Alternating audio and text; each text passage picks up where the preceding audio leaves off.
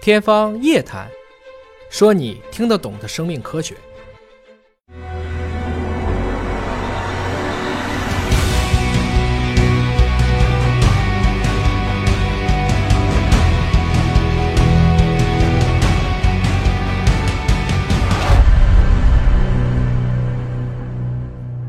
好，欢迎大家来到我们今天的节目啊！今天呢，为大家请到了是协和医院著名的妇科肿瘤的专家吴明老师。吴明老师好，嗨，大家好，哎，还请到了我们这个北京卫视的名嘴马驰老师。马驰老师好，向老师好。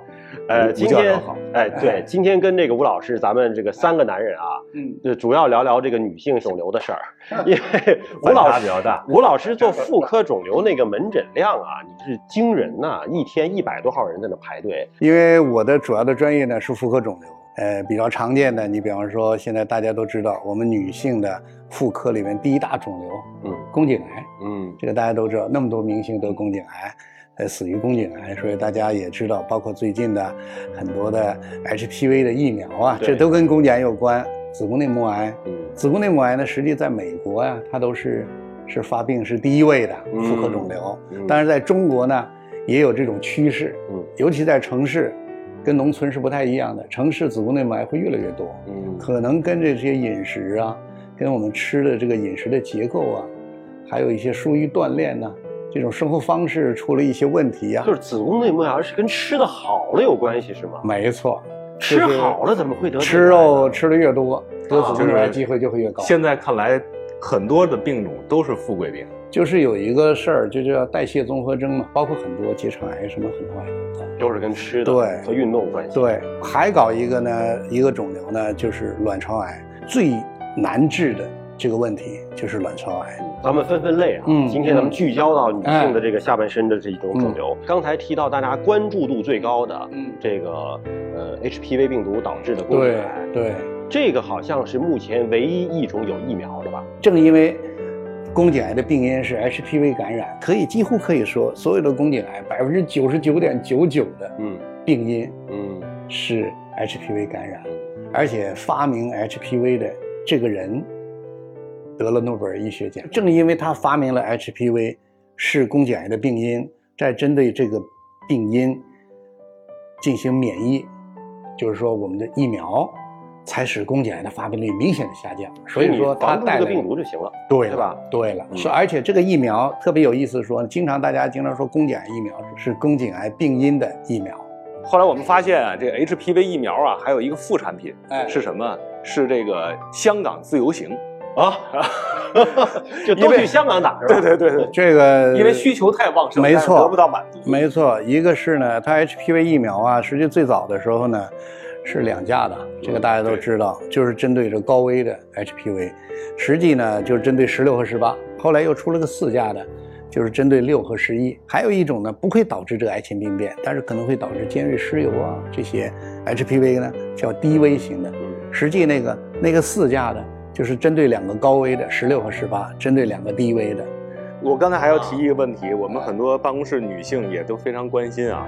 您比如说，现在有二价、四价、九价，九价现在在这个大陆还没有，马上就有，马上就有马上已经批了。但是这个嗯因为人的中国传统观念，对数大了就好，哎是不是这九价比四价的好？四价的比二价？呃，应该说这个九价的实际它的覆盖范围啊，对于高危型的 HPV 这个感染覆盖更高了，哦大概能到九十多。嗯那也几乎就是得宫颈癌的机会会很少了，主要是针对那些少见的高危型的 HPV 感染，也都给补上了，不光十六十八，还有其他的。最后一个问题，题就是九价疫苗，您刚才说了能防百分之九十多感染宫颈癌的这个几率啊，对，那还有百分之十多没防呢？那是不是打了九价疫苗也不是说一劳永逸？所以说打了疫苗之后吧啊，还得定期做宫颈癌的筛查，还得筛查还得筛查。啊，这个查是查说呃有没有感染 HPV 病毒，还是查你这宫颈的位置有没有病变？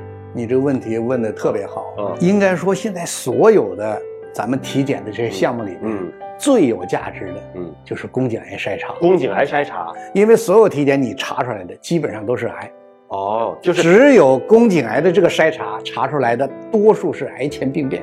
哦就能更早发现。没错，对于年轻的妇女来讲，你要没有 HPV 感染，几乎不会得宫颈癌。我们体检是针对癌前病变去的，包括宫颈的疫苗也是针对引起它的病毒。你哪怕所有体检都不做，嗯也要做防癌检查。咱们这个吴主任说到的这个宫颈癌体检这个检查，还真不是所有单位都把它加入到这个女性体检当中没，错，他经常规定三十五岁以上啊。或者四十岁以上才做宫颈癌筛查，这实际是错的。您觉得我们发现二十几岁宫颈癌有的是，认为你超过二十六岁，或者你性生活已经很活跃的了，实际这种 HPV 感染不一定是致病的，嗯。可能它一过性的，嗯。哎，它不一定致病。所以这个时候打疫苗，通常还有一个可能他已经接触到这个病毒了，你再打疫苗，它的效果就不好了。嗯，所以打这个疫苗效果最好的应该是那些没有性生活的、孩子，年轻的嗯孩子，嗯这样打才好。那亡羊补牢的还有用吗？就是说现在因为好多的呃这个人都在问，说我我还要不要打？这个就是涉及到很多很多的问题。有人就说啊，我都二十六岁了，我在打疫苗，我先打疫苗，打完了又得了宫颈癌了，那他就起诉我打了你疫苗，你我怎么还会得宫颈癌？实际他是打疫苗之前他已经感染过了。在疫苗刚一开始应用的时候，都不建议二十六岁以上再打了。或者性生活已经很活跃再打了，甚至呢，在美国呢，对于这个性活跃期的人根本都不查 HPV，嗯。为什么？因为这个一查就阳性，一查就阳，百分之八十都是阳性，哦。但但并不是说这些人都会得宫颈癌，您建议的频率是半年是吗？一年一次，一年一次，一年一次就是看有没有癌性病变哎，是吧？如果你没有 HPV 感染嗯，比方你连续三次几年嗯都是没有 HPV 感染，嗯那你得宫颈癌机会很小。嗯嗯。但是坊间有一种绝望的说法啊，嗯就说什么呢？HPV 病毒感染了，嗯，目前没有任何治疗的手段能把这个病毒转阴。乙肝病毒啊，嗯，反倒能转阴，乙肝可以可以啊，甚至能治愈。所以这个，但 HPV 呢，到现在来讲还没有一个针对 HPV 一个好的药。所以对于这种来讲，最好就是免疫。嗯免疫就是要预防接种，接种了之后它有这个抗体了，那么来了这个病毒，它就给消灭掉。一旦说是癌变了，确诊是癌了，对这怎么治？就是切是吧？呃，不是，啊，这宫颈癌的治疗呢是要根据它的分期，嗯就是特别有意思的是，只有这宫颈癌的分期啊是临床分期。嗯临床分期是什么什么概念呢？是医生用手来摸，嗯感觉这个肿瘤它是局限在宫颈，累没累积到子宫，宫旁组织有没有受侵犯，直肠啊、膀胱都有没有受侵犯，淋巴结有没有转移，这些都靠手摸。手一摸完了之后，根据你摸到的这些情况，你给它进行一个分期。早期的宫颈癌你看不见这个瘤子，但是你做锥切发现了，如果这个瘤子非常小，比方说小于七个毫米，深度小于三个毫米，它只需要一个锥切和子宫切除，这个病就解决了。你再大了宫颈癌了，就我们经常说的，可能超过两公分，但是又挺大的了，又侵犯部分阴道，这种的年轻的和年纪老的治疗方式就不同。年轻的我们更倾向于手术，做这么大的手术会涉及到自主神经，我们盆腔的自主神经。我这么切完了之后，病人呢，过去来讲做完这个手术，首先大小便不行，性生活不行，那就影响的比较大。而现在呢，我们十年前呢，我们开始琢磨这个事儿。我们现在做手术，可以把那个神经一根一根的都给保留下来，但是瘤子我们又能切掉。所以我们做这个手术呢，现在就我们叫保神经的宫颈癌根治。那么再晚期，是宫颈癌来讲，无论哪个级别的宫颈癌，只要上岁数了，我们通常选择放化疗。嗯实际放化疗治疗的效果特别好，放化疗要比一般的稀里糊涂做手术效果要好得多。